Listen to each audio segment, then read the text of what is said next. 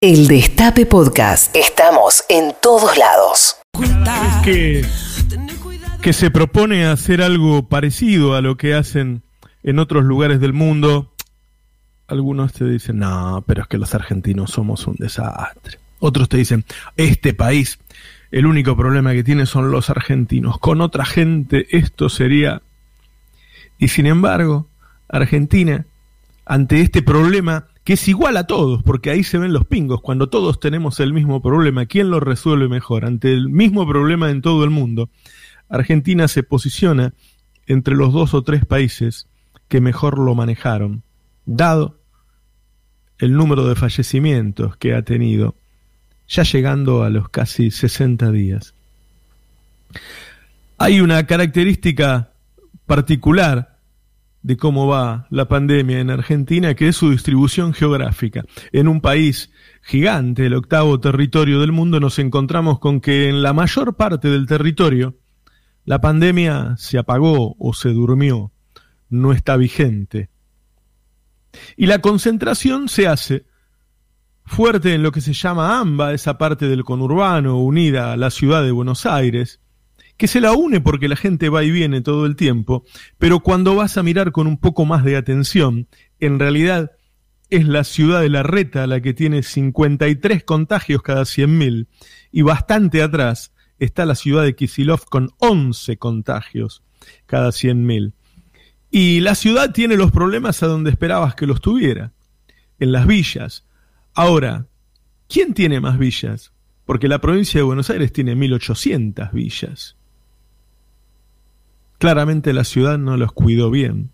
Los otros focos, los geriátricos, también están en la ciudad. No fueron bien cuidados. Las cárceles están por todos lados, pero la derecha no quiere que los presos vayan a sus casas. Ahora bien, con esta foto, el gobierno se encontró que después de 60 días estaba teniendo un enorme éxito, pero que la economía se le había destruido, igual que en el resto de los países del mundo.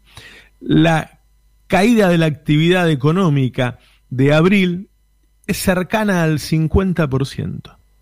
Cercana al 50%. Si vos te quedás unos meses con esa caída, perdés la mitad de los empleos del país. Con la apertura que comienza hoy, la actividad potencial llega al 70%. ¿Qué quiere decir la actividad potencial? Si todos los sectores que el gobierno permite que vuelvan a producir, a vender, a trabajar, trabajan como trabajaban antes de la pandemia, entonces estaremos en un 70% de nivel de actividad, es decir, en un menos 30. Pero eso no va a pasar. ¿Por qué no va a pasar? Porque muchas de las cosas que van a producir no las vamos a consumir.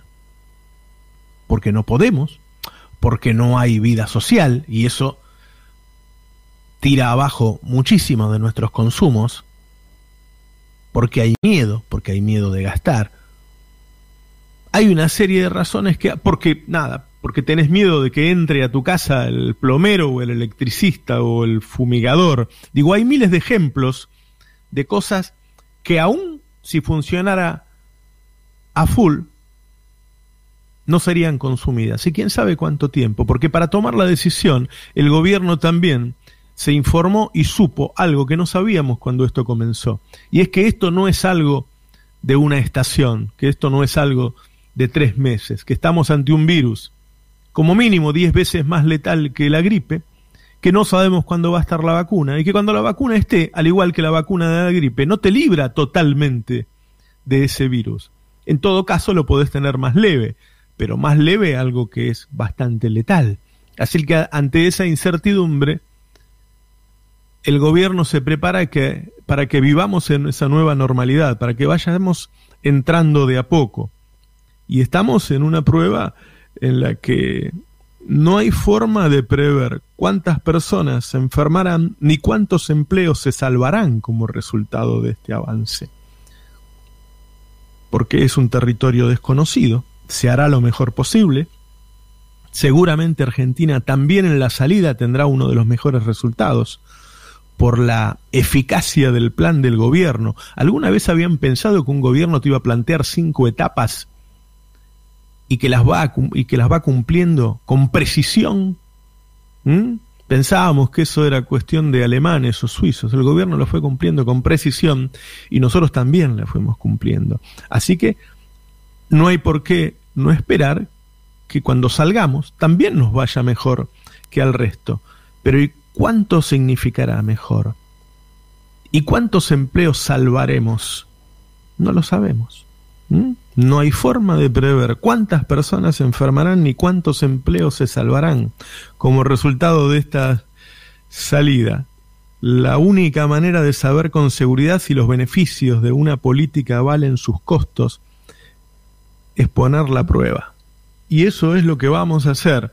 Ahora bien, así como hubo un plan para estos meses, también se está empezando a construir un plan para el futuro. Porque si ya sabemos que vamos a abrir solamente un 70% potencial y que quizá la economía siga funcionando al 60%, es decir, menos 40%, entonces no va a haber empleo para todos, ni acá ni en el mundo. Entonces hay que pensar cómo se salvan empleos y se salvan vidas. Hay un proyecto del Frente de Todos que me resulta bien interesante para esto, que es, miramos el mundo y vemos que los focos de contagios están en las grandes concentraciones urbanas tenemos un problema porque estamos amuchados y otro problema porque va a haber un montón de empleos que ya no van a funcionar mientras dure la pandemia. Bueno, una forma de mejorar esa situación, no de saldarla absolutamente, pero sí de mejorar, es comenzar con la deslocalización de estos grandes centros urbanos, comenzar a construir, comenzar a hacer barrios en las afueras, irnos. Llevar una cantidad de obreros de la construcción a las afueras, ir haciendo barrios. Si Pergamino no se contagia, hagamos barrios como Pergamino. Ir haciendo barrios en las afueras, dedicar la potencia del Estado aunada con los privados que se quieran prender en el negocio, empezar obviamente desalojando los focos de infección, es decir, las villas, mudando a la gente que están en las villas. Y después, y después empezar a salir el resto. Construir, utilizar mano de obra para esas construcciones. No pueden ir y venir, tienen que ir y quedarse ahí hasta que terminen las obras, porque el problema de la construcción es el transporte. Y comenzar a irnos de las ciudades, porque cuando termine esta pandemia quizás comience otra. Si nos convertimos en un país sin grandes concentraciones urbanas, y sin grandes no digo, podemos ser Rosario, y Rosario está sin contagios. Lo que no podemos ser es la ciudad de Buenos Aires. Ese proyecto es bien interesante para ir saliendo de la situación de aglomeración que genera crecimiento de la pandemia y para darle trabajo a esos millones que ya no los tendrán en un montón de oficios y profesiones que van a decaer a un mínimo. Hay otras cosas para hacer, claro, hay que desconcentrar el comercio, terminar con los shopping y los supermercados y generar millones de pequeños comercios, volver tres o cuatro décadas atrás ahí, como lo hicieron los franceses y los ingleses cuando se dieron cuenta que el supermercado no era una solución, sino que era un problema. Tenemos que cerrar la economía por un tiempo, porque todos los demás se están cerrando, claro, sin decirlos, con medidas para arancelarias y cosas por el estilo. Tenemos que, que tratar de, de ver la forma de no trabajar tantas horas los argentinos, menos horas extras y más distribución del empleo. Tenemos que prepararnos para generar empleo y no enfermarnos. Ahora vamos a arriesgar un poco pero en el mediano plazo, no en el largo, tiene que haber un plan para eliminar la pandemia y generar millones de empleos. Y en ese plan está trabajando el Frente de Todos. Y eso es bien interesante. Quizá, quizá cuando todo esto pase, o quizá no pase, pero tengamos la cabeza un poco más fría para pensar, nos habremos dado cuenta de que al fin y al cabo no somos los peores de todos, que si nos fue tan mal quizá no era culpa nuestra, sino de esta situación de coloniaje en la que vivimos, y que si tomamos algunas decisiones autónomas sorteando las presiones de las que es objeto Alberto, como lo decía Horacio Berbisky recién, quizá terminemos solucionando el problema de la pandemia y viviendo con lo nuestro, mejor de lo que muchos esperaban o deseaban.